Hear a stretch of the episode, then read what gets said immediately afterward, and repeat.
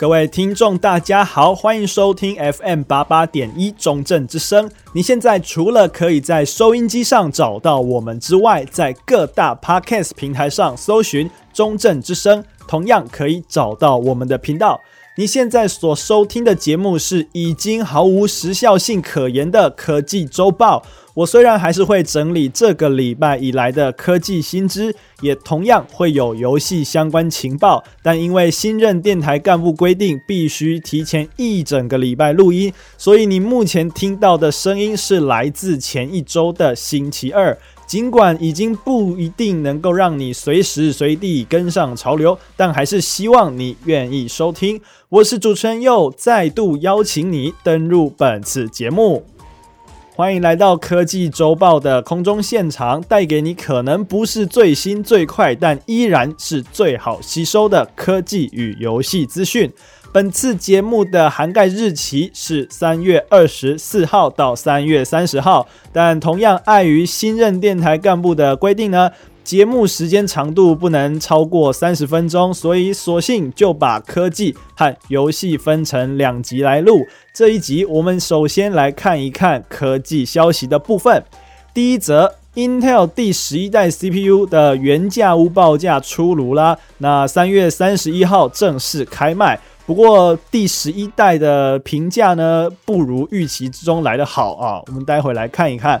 第二则，Windows 十界面大改版啊，最快可能会在二一 H two 版本就会时装。另外呢，经典版的 Edge 浏览器也会在二一 H one 版本中移除。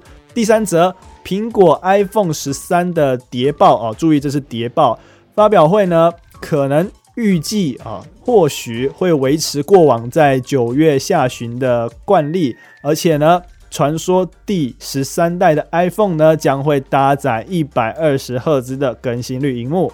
好的，首先我们就来看到的第一则消息，Intel 第十一代 CPU 的报价出来了。那上个礼拜就跟大家提过了，Intel 这个。知名牙膏大厂，它的十四纳米加加加一路加到了这十一代还在加，那它一口气推出了非常多非常完整的产品线啊。不过，嗯，这一次的售价啊、性价比，然后还有跟上一代比较的结果，似乎没有那么优质啊。总之，我们还是快速的浏览一下这一次的价格怎么样呢？呃，我们先从最贵的开始好了。那最贵的那一颗自然就是 i9 的 11900K。那这一颗的报价啊，报价是一万七千七台币的。那相较于上一次我们从这个外币转换来的价格，好像是差不多嘛，我记得。那这个价格老实说真的是有点小贵啊，毕竟跟上一代比起来，你砍了核心的数量，然后看了大家的评测之后，就觉得呃。与其买这第十一代的 i9，那我为什么不去买前一代，就是第十代的 i9 就好呢？或者是如果我一定一定要第十一代 CPU 的话，那我大可以往下选啊。为什么我一定要选到 i9 呢？对不对？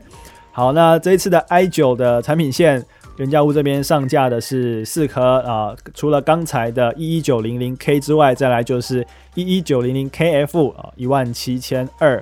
再往下一一九零零一万三千八，然后再往下一阶一一九零零 F 一三三零零，大概是这个价格哦。然后刚才忘记讲了，就是呢，呃，本节目并没有跟任何的厂商进行一个业配的合作。那这边举原价屋的案例，只是因为他给的价格是最清楚，然后最好最好做整理的。那虽然说，如果你有在弄电脑相关的人的话，你应该会知道，原价物的价格并不一定是最漂亮的，但是它至少会是最公开的价格啦，这个样子。好，那我们再往下看一阶，看到 i7 这边，那 i7 应该会是第十一代销量相对好的一个一个 level 啦。那 i7 它。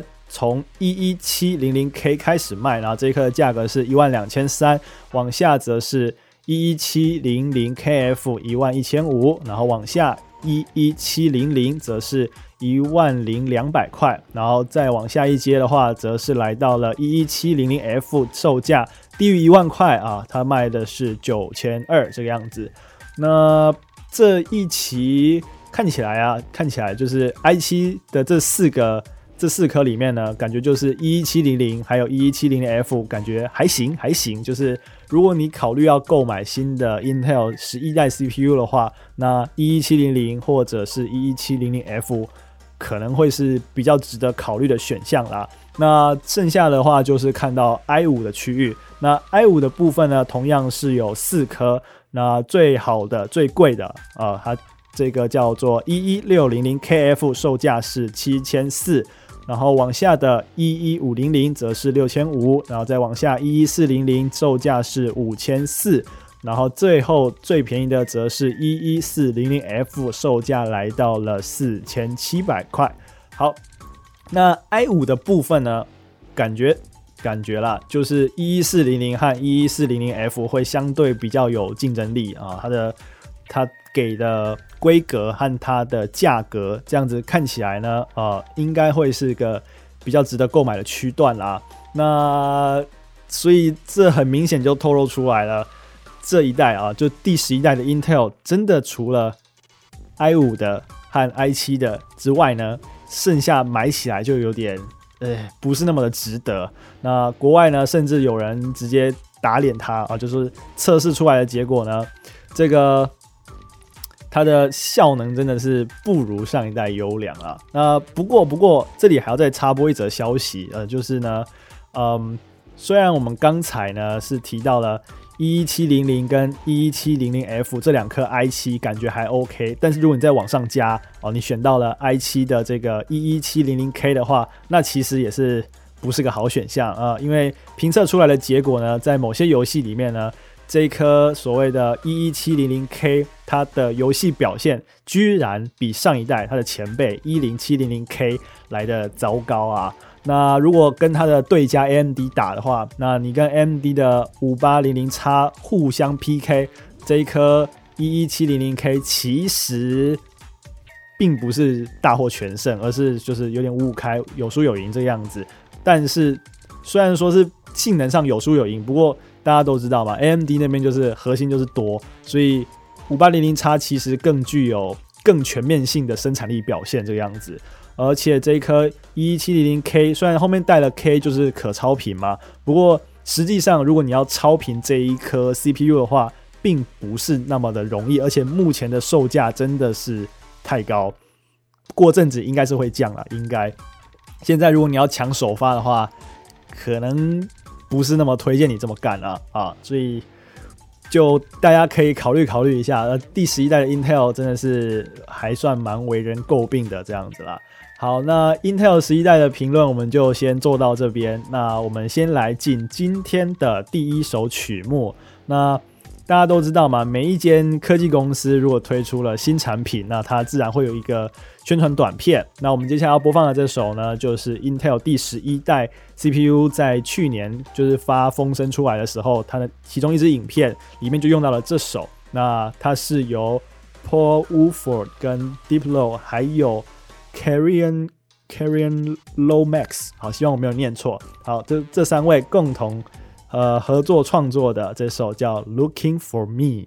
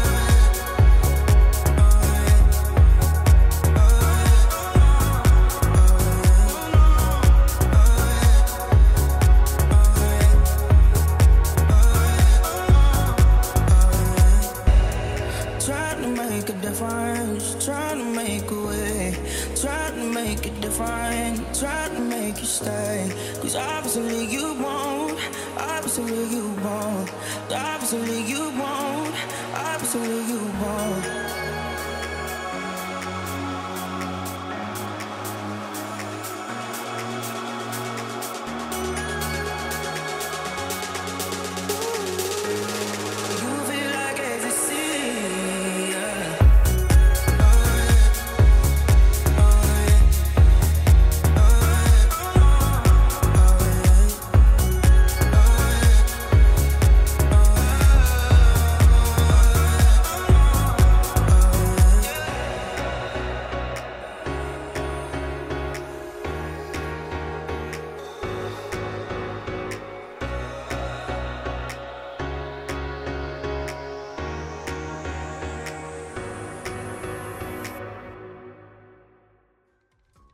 好，欢迎再一次的回到科技周报的空中现场。那我们接着讲第二个消息。第二个消息，我们要讲的是 Windows 十的界面要来一个大改版了。那这个大改版是怎么个大改版呢？就是你看到的画面会跟你现在看的完全不一样啊！Win 十啊，自从几年前更新之后呢，一开始也是被大家骂爆嘛，就是说呃 Win 十不好用啊，bug 多啊，还是大家回去用 Win 七比较好。但是经过了这么长时间的不断更新之后呢，Win 十也逐渐为大家所接受。那现在这个时间点，微软又要推出一个大大的更新，然后让 Win 十呢整个算是焕然一新啦。那其中最大的转变就是里面的 icon，里面的那些图标都有相当大的变动。最明显的就是文件啊，这个资料夹的部分。那以前大家记忆中的资料夹是什么颜色？就是那个黄色的资料夹嘛。然后打开它就有点大概打开个四十五度，然后里面就会夹杂。如果里面这个资料夹里面是照片的话呢，那就会有几张照片的缩图夹在这个。半开的资料夹中，那如果更新了之后呢，这个 Win 十资料夹它就会变成蓝色的。那目前看到的这个预览图呢，它并没有打开的迹象啊，它就是一个蓝蓝的资料夹，然后长得跟目前的版本真的是差蛮多的。那其余的改版呢，也都是一些色彩上跟设计上的微调，比如说。呃，以前的资料夹就是清一色都是黄的嘛，那这一次除了刚才提过的蓝色，然后还多了绿色呀，然后有点橘红色、紫色、灰色，各式各样的资料夹颜色，然后以代表不一样的资料夹功能啊，像是这个资料夹是音乐资料夹啊、影片资料夹、文件下载等等的，这边都会有不一样的颜色来表示。那另外呢，除了这个资料夹有相当大的变化之外呢，还有很多小图标都有改变喽。呃，像是那个垃圾桶啊，资源回收桶，它的它的形状也有点不一样了。我们目前看到的资源回收桶，它不是有一点斜斜的嘛，就立体感比较足够。那如果更新了之后，它就会变成转正。垃圾桶的造型呢，其实没什么变化，就只是角度转正而已。那所以，如果一个人更新之后呢，你们就会觉得，哎、这个界面看起来很大的不一样啊。那这一个更新呢，目前看起来最快了，最快应该会是下一次 Win 十这个二一 H2 的更新里面呢，这些图标就会加入进来了。那之后，微软还会不会再推出除了这些设计上的改变以外的更新呢？我们可以继续来看一看。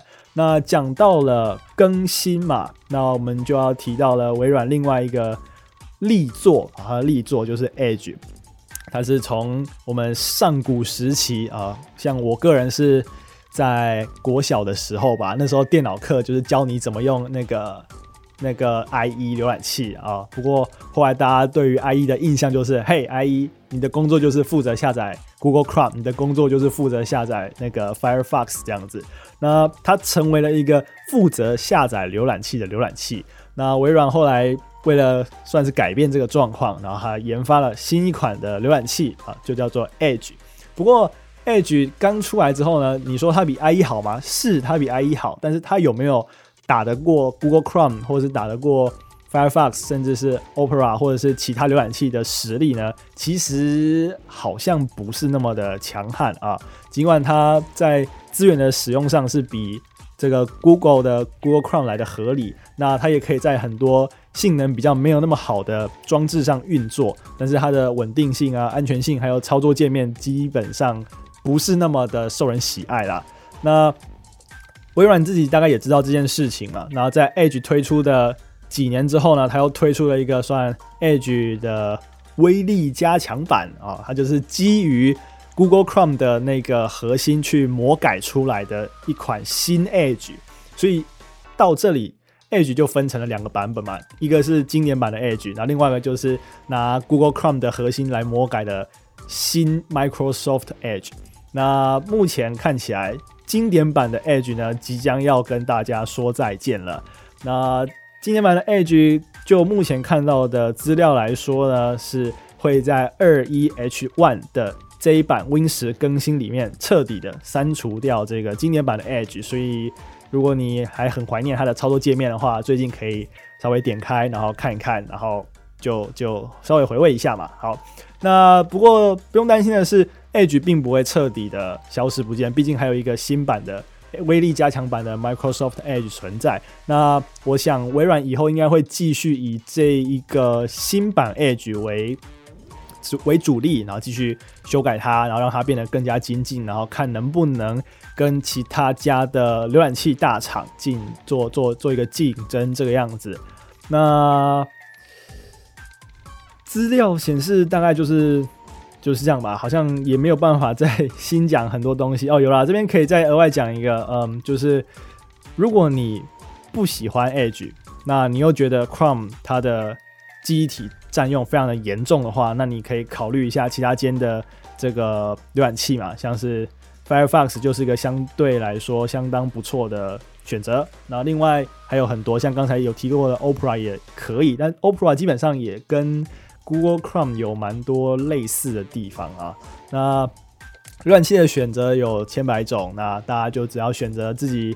用的习惯的就好了，那也不用特别的去说要排挤这个 Google Chrome 或排挤那个 Microsoft Edge 这个样子。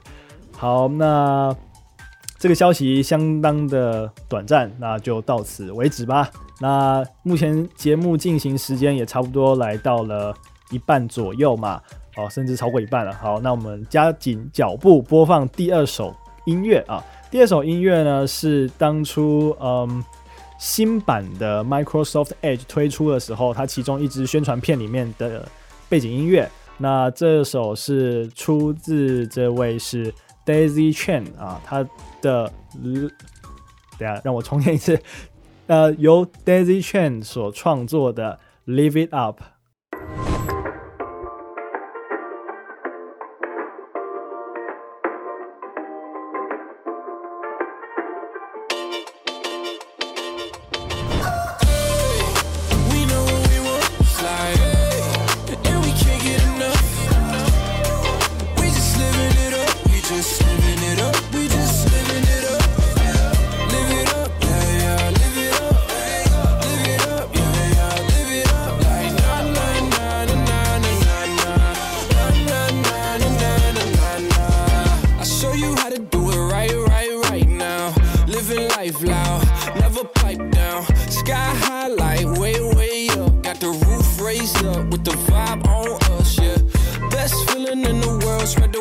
around it. So much you could worry about, but I ain't worried about it. I'm just living my best life, then no stress life. Let me show you what the rest like. Hey.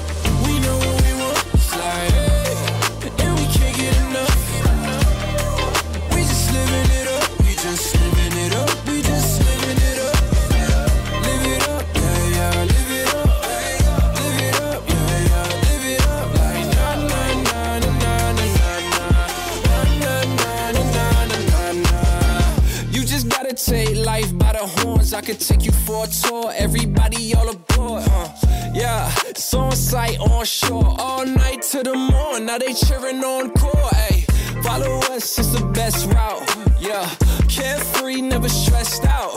Yeah, we just living our best life. I'm feeling best like, let me show you what the rest like.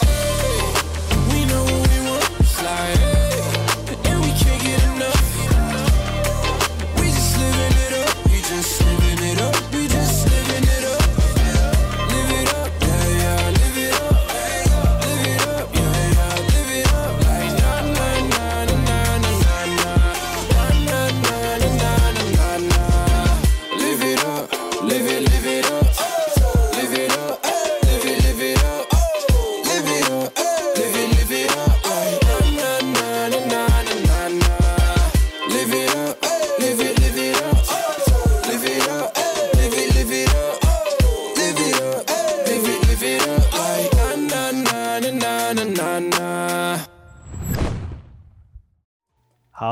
欢迎回到科技周报的最后一个环节。那这个环节我们就要来讲今天最后一则消息，也就是第三则。那这是一个谍报啊，所以就是我们不太能够确定它到底是真是假。但是我个人是相当感兴趣，所以我们也在节目中跟大家一起来聊一聊。那这个谍报呢，就是苹果的 iPhone 十三啦。那这个 iPhone 一直以来呢，都是各家谍报会疯狂乱传的一个一个品牌，一个一只手机嘛。那去年的这个时候啊，前年的这个时候，每当 iPhone 呢它准备要出下一代的时候，谍报就会大爆发。但是呢，其实准确度并不是那么高。那为什么今天挑这则来讲呢？是因为我觉得这个时候也差不多该到了吧，毕竟。这一次的谍报里面呢，就指出 iPhone 呢会可能啊，iPhone 十三可能会用上一百二十赫兹的更新荧幕啊，就是荧幕的更新率来到了一百二十每秒钟一百二十张这样子。那为什么我会觉得它比较有可信呢？毕竟一百二十赫兹应该都喊了两年了吧？两年了吗？应该有有应该应该有两年了，就是从前年开始那时候。高刷新率的荧幕正式开始风行，然后大家都开始传说，哎、下一代 iPhone 应该会加吧？下一代 iPhone 应该会加吧？结果到最后就是 iPhone 就是 psych 啊，骗你啊！其实我没有要做啊，这样子，所以大家各家谍报都是被耍了一环啊。那目前这一次呢，希望它是真的，好不好？毕竟基本上所有的安卓厂都已经开始走上高帧率的不归路了。那苹果如果再不赶上去的话，诶、会不会被消费者所唾弃呢？这个就可以值得考虑一下。那除了这个一百二十赫兹更新率荧幕之外呢，这个谍报了还指出说，嗯，去年是碍于 COVID-19 疫情的关系，所以 iPhone 十二的发表会是线上进行，而且是在。十月那个时候才发表，但是苹果一直以来的惯例其实都是在九月下旬就会发表该年度的新 iPhone。那今年有望回归这个老传统啦，所以九月的时候应该就可以看到新一代 iPhone 的发表。那这一次的 iPhone 十三呢，感觉上它如果有一百二十赫兹的更新率荧幕的话，它可能应该说是它极有可能就不管。他的刘海了，我相信那刘海应该还是会保留啦。就是大家都一直期待说，哎、赶快苹果也弄个荧幕下指纹感应啊，然后把 Face ID 的那个元件缩小啊，或是看能不能也藏在荧幕下。但是我就觉得苹果通常都不太这么搞，它一次就是只会给你一点点的小惊喜。所以我认为它如果做了一百赫一百二十赫兹荧幕的话，那它大概其他部分就不会有太大的长进这个样子。那这一次的 iPhone 十三还有一个消息，就是它的储存空间会非常的大啊、哦。那个传闻，传闻 iPhone 十三系列里面呢，同样会是四款机种，就跟 iPhone 十二一样，一路从 mini，然后标准版 Pro 跟 Pro Max。那这四款手机呢，都会提供有一 TB 储存空间的版本。哇，真的是大到不行。我记得现在呃 i 十二 Pro Max 最大是不是也只有到五一二而已？那下一代呢，就会直接再给你翻倍啊，直接一就给你一 T 这样子。那另外呢，好像哦，这四款新的 iPhone 十三呢，都会有目前只有高阶 iPhone 十二才会配备的那一颗 LiDAR 光学雷达扫描仪。那这感觉还不错哦。如果 iPhone 十三啊，这个四个机型都配有 LiDAR，然后都有提供一 TB。eTb ROM 的版本，然后都有上到一百二十赫兹荧幕更新率的话，哦，那老实说，对我来说有点吸引力呢啊。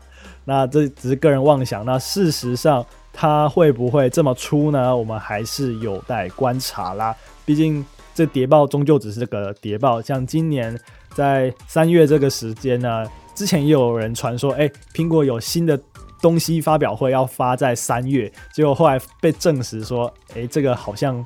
不是真的，而且而是而是好像苹果刻意发的一个算是假讯息吧，刻意出来钓鱼嘛，就是我散播一个假情报，然后看是谁流出去了，然后到时候就可以来抓来问罪这个样子。那所以三月就没有发表会啊，只是传闻，只是传闻。那四月又有传闻说苹果会在四月办发表会，那到底会不会有？我们就继续看下去吧。如果有的话，我们科技周报再来聊一聊，看看这次会推出个什么新玩意儿，这样子。好，那 iPhone 的消息大概就讲到这边啦。那荧幕，对，不是荧幕，我们的节目目前进行的时长呢，也是来到了二十多分钟。那为了满足三十分钟内的条件，差不多要在这里告一个段落啦。那今天这一集呢，主要都是讲。啊、不能说是主要，是完全就是在讲科技的消息。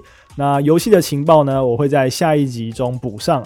啊、希望这样子奇妙安排的节目啊，各位多多体谅，多多包涵。那希望你们还是愿意继续来收听。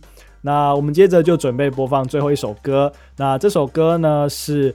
苹果的 i 十二，iPhone 十二出的时候，它那支宣传片里面搭配的 BGM，它是由 Suzy Wood 所带来的 Eat Them Apples。好的，我是主持人佑，科技周报，我们下周再会。